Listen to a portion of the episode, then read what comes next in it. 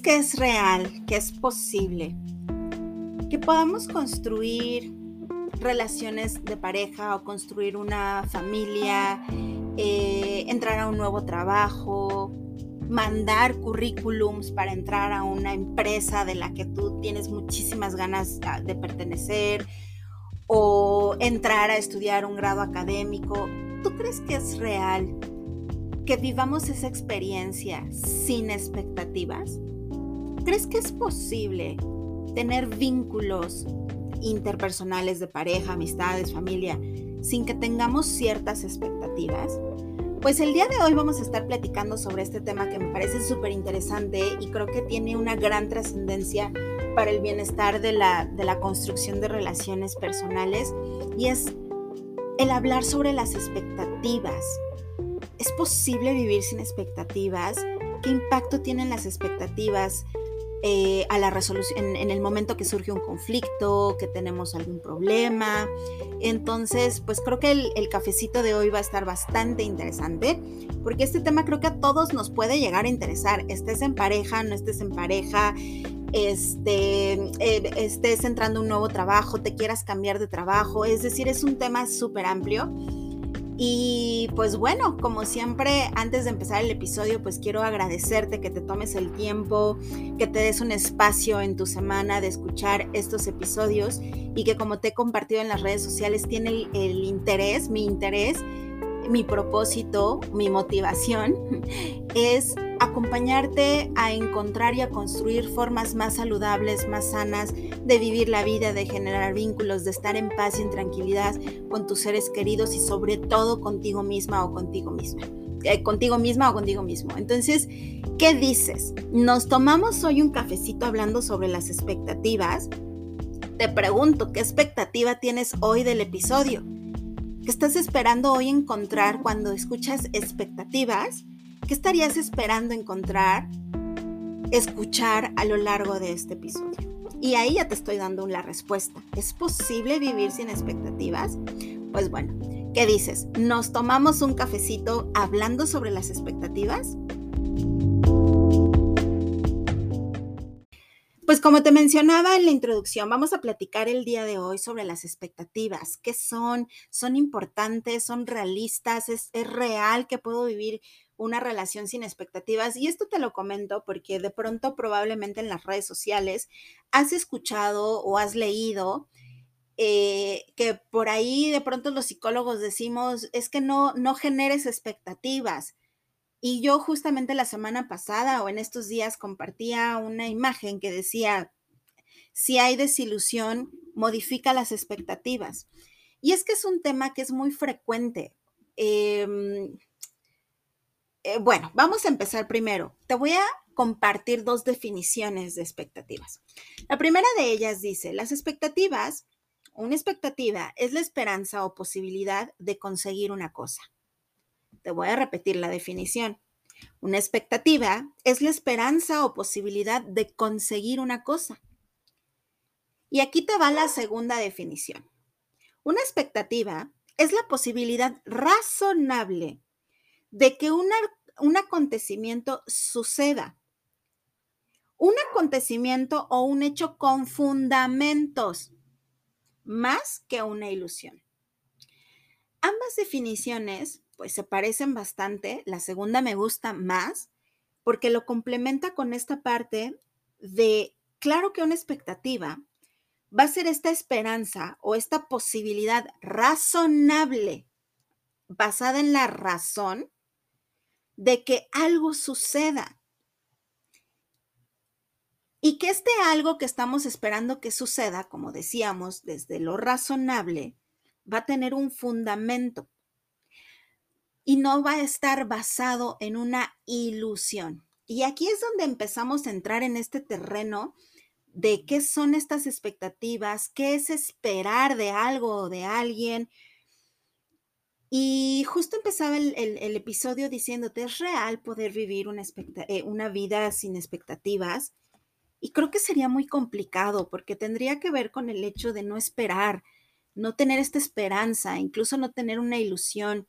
Cuando, no sé, en la etapa de vida en la que estés, pero, las, eh, pero cuando tú has entrado, no sé si hiciste un examen para entrar a la universidad, eh, si eres hombre, cuando llegaste y le dijiste a una chica que, te gustaba y que si quería ser tu novia, o a lo mejor tú, eh, chica, que en algún momento le hayas dicho a algún chico, oye, pues me gustas, me agradas, cuando has ido a algún concierto, a, a ver una película, leer un libro, tú has tomado la decisión de hacer eso sin una expectativa, o en el fondo había una expectativa una esperanza o una posibilidad de que un acontecimiento suceda, de que me voy a divertir en el concierto, de que me voy a reír en la película, de que me va a decir que sí, que también le gusto, de que me van a aceptar en, un, en, un, en una nueva empresa, en una universidad si te dedicas a las ventas, la expectativa de, ay, quisiera vender tanto al mes y tener tanto de ganancia. ¿Por qué? Porque es la posibilidad razonable de que un acontecimiento suceda. Entonces, la vida sí la vamos a vivir con ciertos grados de expectativas. Y vamos a platicar en un momento qué tipos de expectativas hay. Porque claro, que cuando algo no sucede como yo lo esperaba, Claro que cuando la esperanza o posibilidad de conseguir algo no se da, mi expectativa me lleva a generar frustración, tristeza, desolación, desesperanza, porque la expectativa es la esperanza y si no se da, me, da me llego a sentir desesperanza. La situación llega o, o el conflicto llega cuando las expectativas, como veíamos en la definición, o no son razonables, o no tienen un fundamento, o están basadas en una ilusión o en una fantasía. Y de eso vamos a ir platicando justamente en el episodio. Si tú em, decides ir al teatro con tu pareja y una hermana o un hermano, pueden tener los tres alguna em, ideología similar de la vida, alguna perspectiva similar de gustos, intereses, porque los tres llegan y se van a sentar a ver la misma obra. Pero cada uno de ustedes, después de ver la obra, va a generar percepciones, significados e interpretaciones diferentes de lo que acaban de observar, porque los tres van a estar sentados y los tres dijeron, yo quiero ir. Y muy probablemente cuando salgan y empiecen a dialogar, alguien va a decir, me encantó el vestuario. No, estaba increíble, me encantaron los colores. Y otra persona va a decir, uy, no, el vestuario no me gustó, sabes que se veía mal hecho. Y los colores, mm, como que nada que ver con la época. Y entonces otra persona va a decir, sí, como que el vestuario eh, X, la verdad es que a mí no me interesa. A mí el diálogo, los diálogos, wow, qué cosa tan maravillosa. Y el otro va a decir, ay, sí, bueno, los diálogos no, pues como que les faltaba coherencia, sentido. Y entonces cada uno de los tres va a llegar a ver esa obra, porque tenían el deseo los tres de verla, pero van a generar expectativas diferentes porque la expectativa, te recuerdo, es esa esperanza o posibilidad de conseguir algo, conseguir un rato agradable, un momento de reflexión, eh, una catarsis emocional, un despejarme de mis problemas. Sin embargo, las expectativas para cada uno de nosotros van a ser diferentes, porque cada uno de nosotros somos seres únicos e irrepetibles. Tú tienes una autenticidad que te diferencia de otras personas. Aun aunque crecieran contigo, incluso los gemelos o las gemelas o trillizos o cuates, van a tener una personalidad, un temperamento que les va a llevar a generar de la vida expectativas diferentes. Y te lo voy a repetir hoy en el episodio varias veces. La expectativa va a ser esa posibilidad razonable de que un acontecimiento suceda mi expectativa es ser jugador de fútbol, mi expectativa es ser la mejor médico del mundo, mi expectativa es tener una familia, porque conozco varias mujeres que en su expectativa y su proyecto de vida es quiero ser mamá y quiero ser ama de casa. Y luchan muchísimo porque ahora la sociedad les determina que sus expectativas deben ser otras. Porque ahora la sociedad les dice, no, mujer, ¿cómo que quieres dedicarte al hogar? No, tú tienes que trabajar y tienes que este, estudiar muchísimo. Y no, tu expectativa es tuya. Porque acuérdate que eres única e irrepetible o único e irrepetible. Pero mucho de lo que nosotros hacemos está fundamentado en las expectativas de los otros de lo que nuestros papás nos dicen que debemos o no debemos ser, de lo que la sociedad nos dice que debo o no debo ser. Y entonces perdemos un poco esa naturalidad de qué es lo que yo quiero. Y entonces empezamos como en un círculo vicioso de insatisfacciones porque, ok, estudié lo que papá y mamá me dijeron, pero no soy feliz. Como te compartía, conozco varias mujeres que eligen y dicen, yo quiero ser mamá, y a eso me quiero dedicar y viven en conflicto, algunas de ellas, porque se sienten juzgadas. No, una vez llegó una, chica a, consulta y ella eh, viene de un sistema familiar de prácticamente puras mujeres, o sea, era, era mamá y varias hermanas, no tenían hermanos. El papá, pues nunca había estado presente, era un papá ausente y las hermanas, solo una estaba casada, me parece, no recuerdo bien si eran tres hermanas o cuatro hermanas, pero bueno, promedio por ahí. Solo una de ellas estaba casada, las otras eran divorciadas eh, o una de ellas nunca formó familia y otras estaban, no se casaron, se habían juntado, pero ya estaban divorciadas o separadas, ¿no?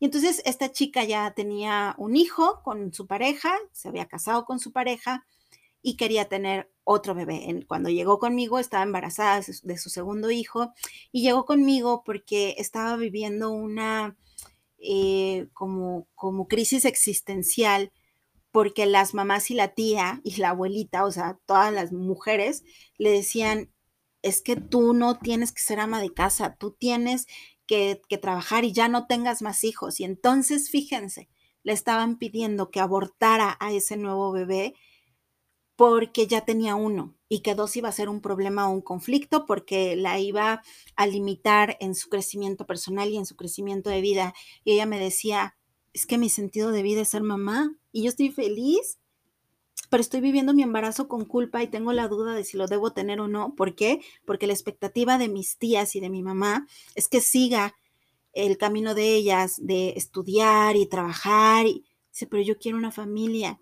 y yo no quiero que mi hijo tenga sea hijo único. Me encantaría este pues que tuviera un hermanito. Entonces, ¿cuánto a veces de nuestra vida la vivimos más en función de lo que los otros esperan de nosotros? Esa esperanza o posibilidad de conseguir o que nosotros realicemos eso que aquellos desean. Y nos olvidamos de nuestras propias expectativas mi expectativa, lo que yo deseo, lo que yo quiero construir de mi vida, de mi bienestar, de mi estilo de vida, de mi proyecto de vida, ¿no? Entonces, creo que eh, este tema de las expectativas es súper, súper, súper amplio, porque vamos a tener expectativas individuales, o sea, la que yo tengo, la que, la que es de mí, y vamos a generar a veces expectativas hacia los demás que va a ser inevitable, o sea, claro que vamos a esperar algo de alguien.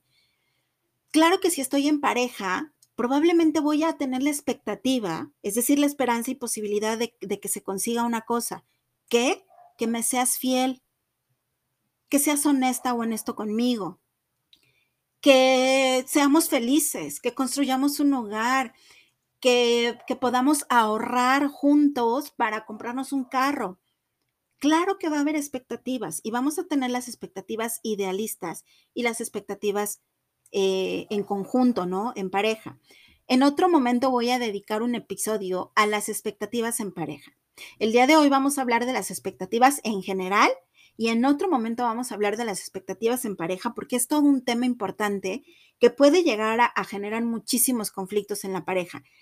El 80% de las crisis fuertes en pareja tienen que ver con las diferencias en las expectativas y porque muchas veces no dialogamos esas expectativas.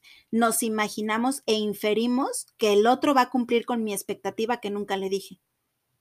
Y entonces en el momento que falla a mi expectativa que no hablé, me siento desilusionada, frustrada y digo, ya no me ama, este es un desgraciado. Pero nunca me dijiste que eso era parte de nuestro, entre comillas, nuestro contrato de pareja. Por eso vamos a dedicar un episodio para eso, para que, para que platiquemos este rollo de, de, los contratos de pareja, de los acuerdos, de las expectativas y de que cuando fallan las expectativas, ¡fum!, entra una, la pareja en una crisis tremenda.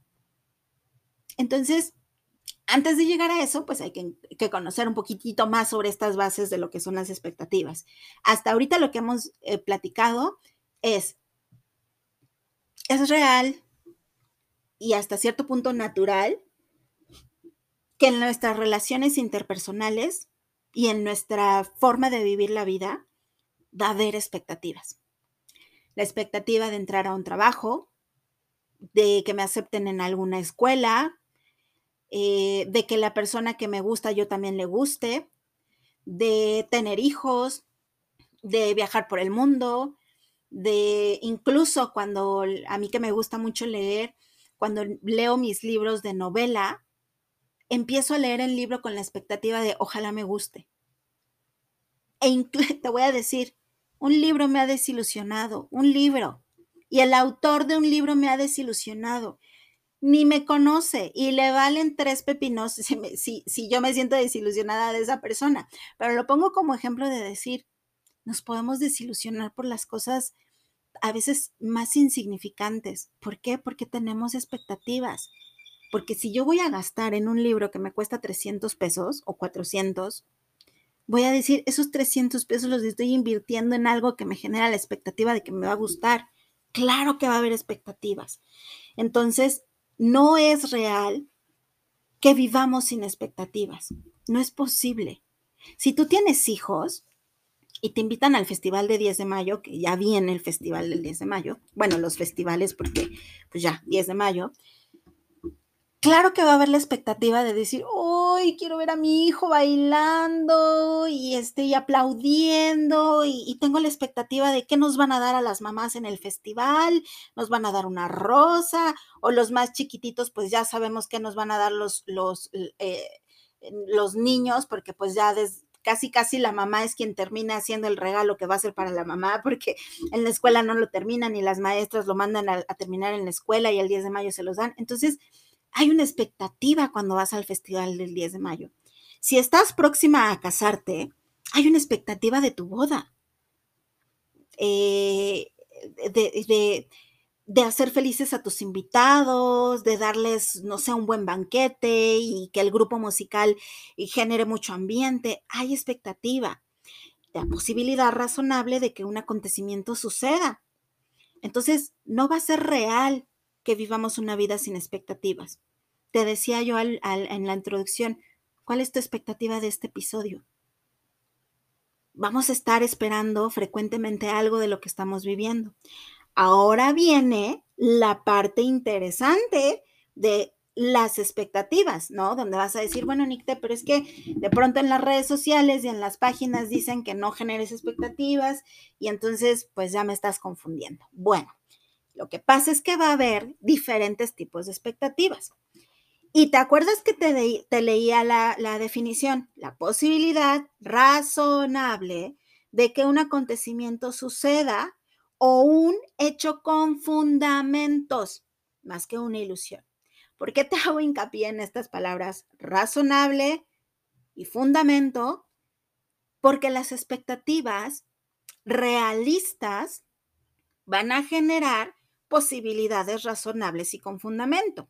Por ejemplo, si yo quiero entrar, yo que estudié el doctorado, eh, si yo quería entrar al, al doctorado, evidentemente me tuve que poner a estudiar y pagué cursos de inglés y de razonamiento matemático y verbal, porque yo sabía que el examen me iba a requerir eso.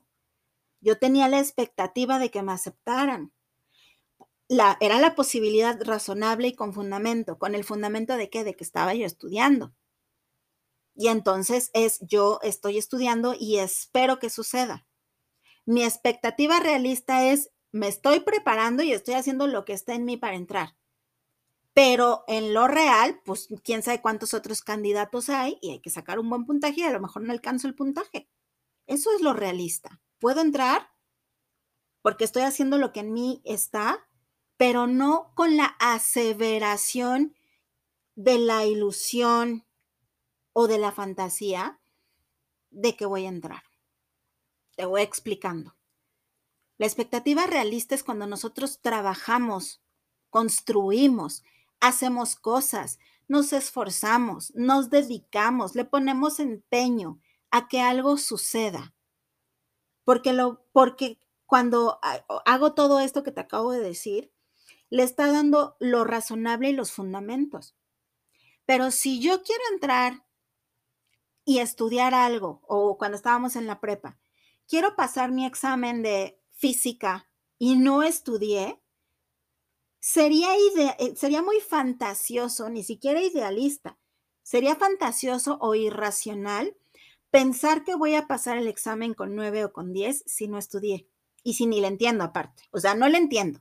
No voy a asesorías y no estudio.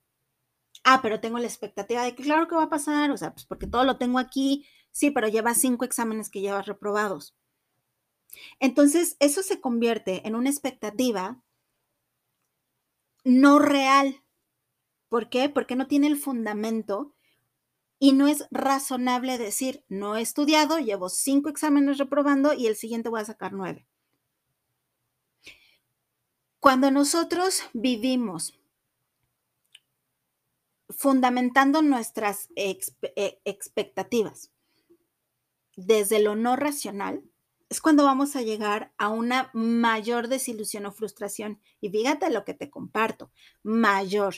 ¿Qué quiere decir esto? Pues que hay una alta probabilidad de que cuando algo no suceda como yo lo espero, pues me voy a sentir frustrada o desilusionada o desesperanzada.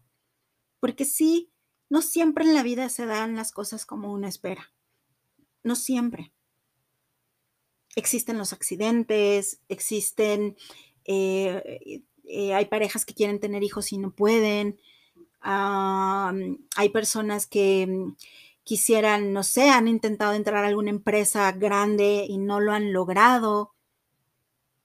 Claro que a veces la vida nos va a decir, no, pues por todas las ganas y la lucha y el esmero que tú le pongas, a veces la vida nos va a decir, por aquí no es. Y claro que eso va a doler y va a generar desilusión y frustración. Pero si nosotros tenemos los pies en la tierra y somos realistas, eso nos va a permitir poder modificar nuestro proyecto y nuestro plan y decir, ok, razonablemente sé que esto pues no se va a poder, pero entonces me adapto a las otras circunstancias y me permito generar un plan B, C, D, E, F hasta la Z. Claro que me voy a, me voy a comprometer con uno. O sea, no es que voy a ir brincando de plan en plan, no, me voy a comprometer. Pero si a pesar de ese compromiso, también tengo que aprender que a veces no se van a dar las cosas y tengo que aprender a soltar porque a veces la expectativa realista no se va a cumplir, a pesar de lo mucho que yo dé. Pero si mis expectativas son fantasiosas, idealistas o irreales, esa frustración y esa desilusión se va a convertir en sufrimiento. No se va a quedar en el dolor, me va a llevar al sufrimiento. Entonces, hay cuatro posibles tipos de expectativas. ¿Ok? Puedes encontrar en algunos artículos o libros algunas otras, pero van a ser con otro nombre, pero van a ser muy similares.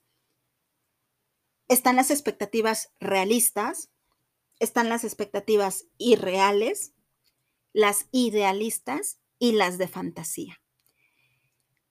La diferencia entre cada una de ellas, pues bueno, la realista justamente tiene que ver con esto que te decía, tengo los pies bien puestos en la tierra.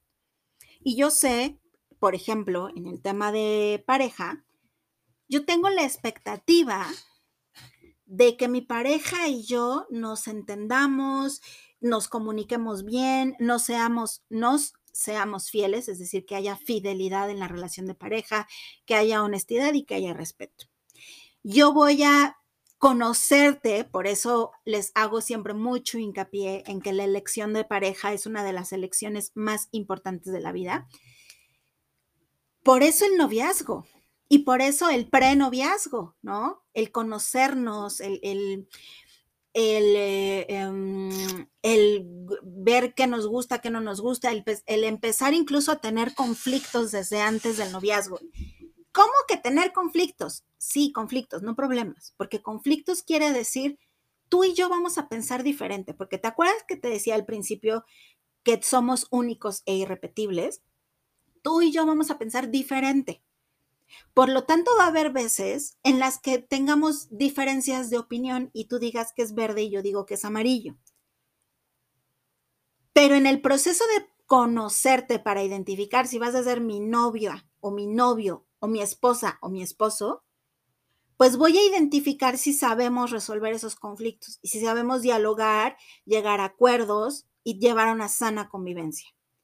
Si me doy cuenta que contigo puedo dialogar, podemos em, construir soluciones, podemos visualizar y comprometernos para estar bien, entonces mi expectativa de que tengamos una relación leal, honesta, fiel, etcétera, es muy posible que se dé.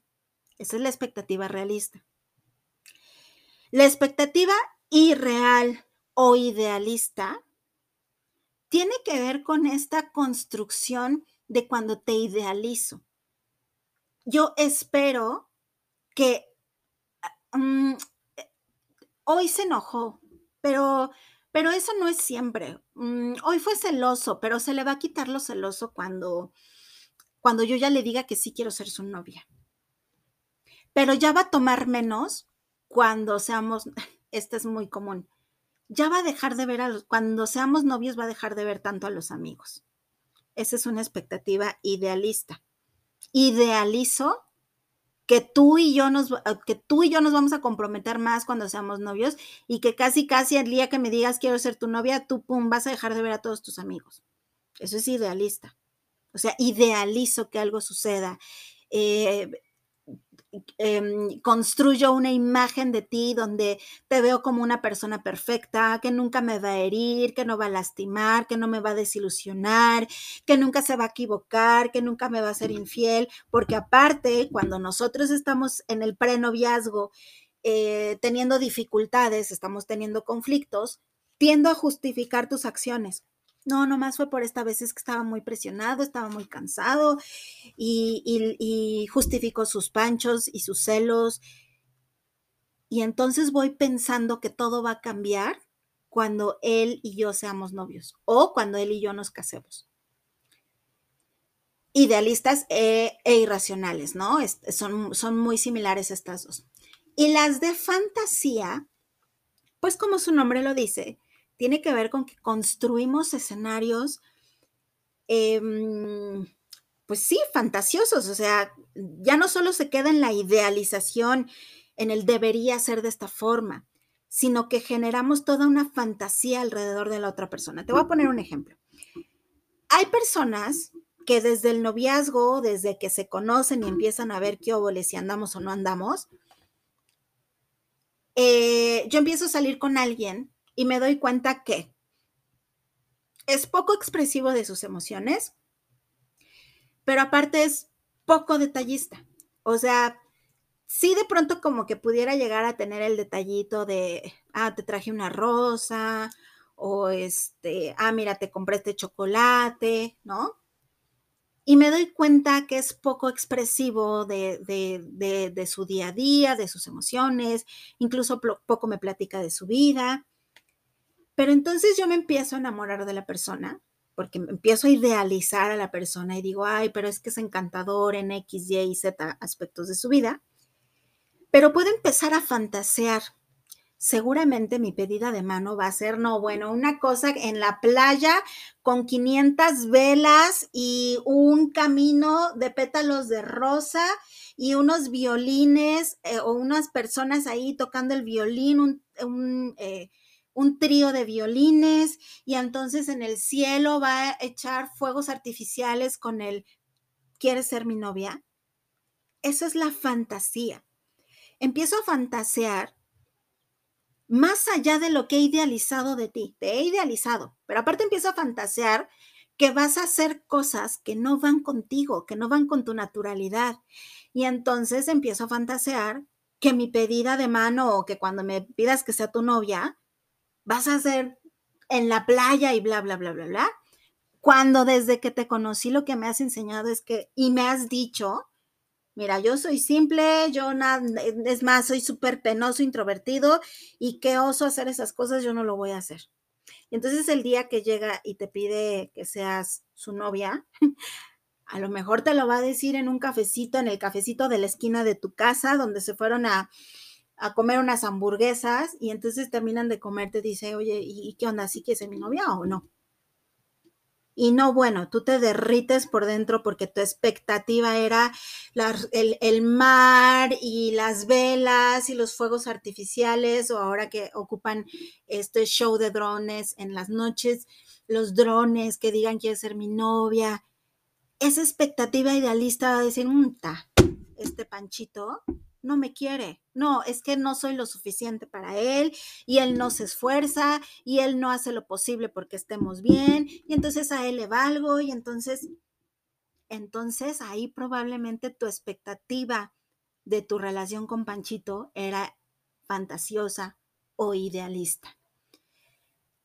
El tema de hoy, lo que hemos ido platicando, vamos a ir un poco cerrando, pues justamente tiene que ver con que nosotros identifiquemos en nuestras relaciones en la construcción de nuestra vida laboral, profesional, eh, de amistad, de pareja, de familia, como madres, como padres, como hermanos, poder ir diferenciando si estoy viviendo estoy fundamentando con expectativas idealistas, de fantasía, eh, irracionales o expectativas reales.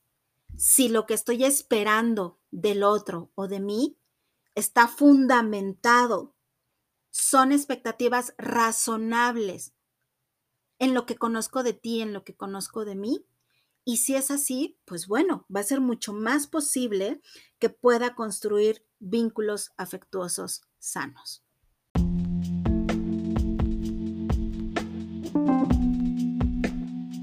Pues espero que el episodio de hoy te haya invitado a reflexionar sobre cuáles son tus expectativas de la vida de tu pareja, de tu trabajo, de tu relación con tus hermanas, hermanos, papá, mamá, eh, con tus primas, con tus primos, eh, no sé si ya dije con tus hijos, pero ¿cómo son las expectativas o, o el vínculo?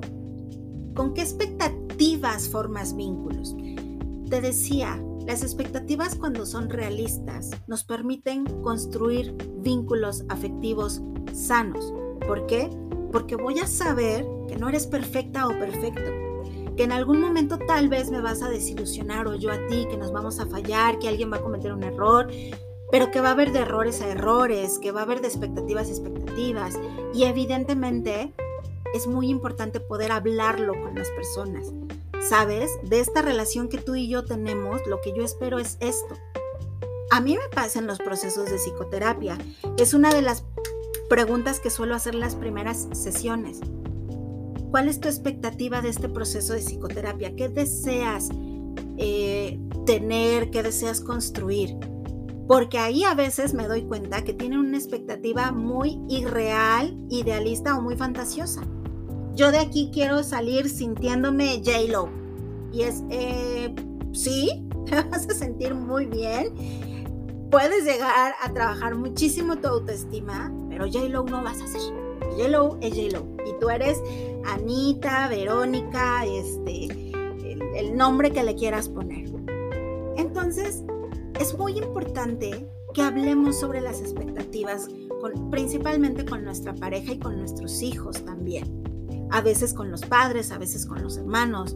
Sabes, yo espero de ti esto. En el diálogo, no en el reproche. Es, y no desde la expectativa no es lo que yo quiero que tú seas, sino lo que yo espero para ver si es realista o no es realista. yo espero, esta es una muy común, la expectativa de la, de la construcción de la familia y de los hijos. Porque me ha tocado acompañar a personas que uno de ellos en la relación de pareja tenía la expectativa de tener hijos y la otra persona no, y nunca lo platicaron. Y entonces se convierte en un gran conflicto porque claro, ya estoy más que enamorada o enamorado de la persona y ahora me resulta que no va en el mismo canal eh, o en el mismo rollo de la vida y entonces, ¿qué onda con la expectativa? Aquello que yo espero de esto. Entonces, pues te invito a que reflexiones cómo son tus expectativas en tus relaciones. Tienden a ser realistas, fantasiosas, idealistas, irrealistas. Y cómo el aterrizar mucho en construir vínculos sanos implica tener la esperanza de que sucedan cosas, pero desde lo razonable y desde los fundamentos. Eh, por ahí publicaba el otro día en, mis redes sociales un, TikTok muy gracioso, de, bueno, no muy gracioso, pero interesante, donde decían la fórmula matemática de si le gustas, si te busca, le gustas, si no te gusta, que si no te busca, ¿qué es lo que sucede? Y bueno, hacen ahí la fórmula y dice, bueno, si no te busca, no le gustas, no hay más, ¿no? Si no me busca, y yo construyo la expectativa de no, es que tiene mucho trabajo, es que ahorita está muy ocupado, es que está pasando por una crisis, es que seguramente, y me la paso justificando y sigo con la expectativa de, claro que le gusto, nada más que pues, este, pues tiene mucho trabajo y llegó y se durmió y entonces, este, al día siguiente se levantó muy temprano. Si no te busca, le interesas. A quien le, a quien le interesamos, nos busca. El amor se demuestra en las expectativas realistas. Pero si construye expectativas fantasiosas o idealistas, donde claro, cuando, cuando pase su crisis me va a buscar. A lo mejor nunca pasa, a lo mejor realmente me está diciendo, eh, no estoy interesado en esta relación, hay que aprender a leer la comunicación verbal o no verbal o los mensajes verbales o no verbales. Pero bueno, vamos a cerrar con esto el episodio de hoy sobre las expectativas. Como te decía, te invito a que reflexiones justo lo que te decía. Sí, es real que vamos a vivir la vida a través de expectativas, porque esto nos va a permitir motivarnos, entusiasmarnos, impulsarnos a crear, a llegar a lugares, a arreglarnos, a construir nuestro amor propio, pero las expectativas tienen o lo, lo, esperado es que sean expectativas realistas, no fantasiosas, no idealistas y no irreales, ¿vale? Entonces, pues bueno, espero que te haya gustado el episodio de hoy. Eh, que hayas disfrutado este cafecito que nos tomamos juntas y juntos. Y pues nos escucharemos la próxima semana en el episodio. Eh, y pues bueno, vienen cosas bastante interesantes porque voy a empezar a hacer una masterclass por mes y voy a empezar con el grupo de lectura, el análisis de algunos libros, eh, talleres presenciales. Entonces, pues bueno, vienen cosas bastante interesantes, mucho trabajo, pero todo lo hago con mucho amor, con mucho cariño. Amo lo que hago y sobre todo mm, me gusta, como te decía al principio del episodio, pues ir acompañándonos a generar y a promover el cuidado de la salud mental. Así que, como siempre, pues te deseo una maravillosa y hermosa vida en bienestar y en plenitud. Nos vemos.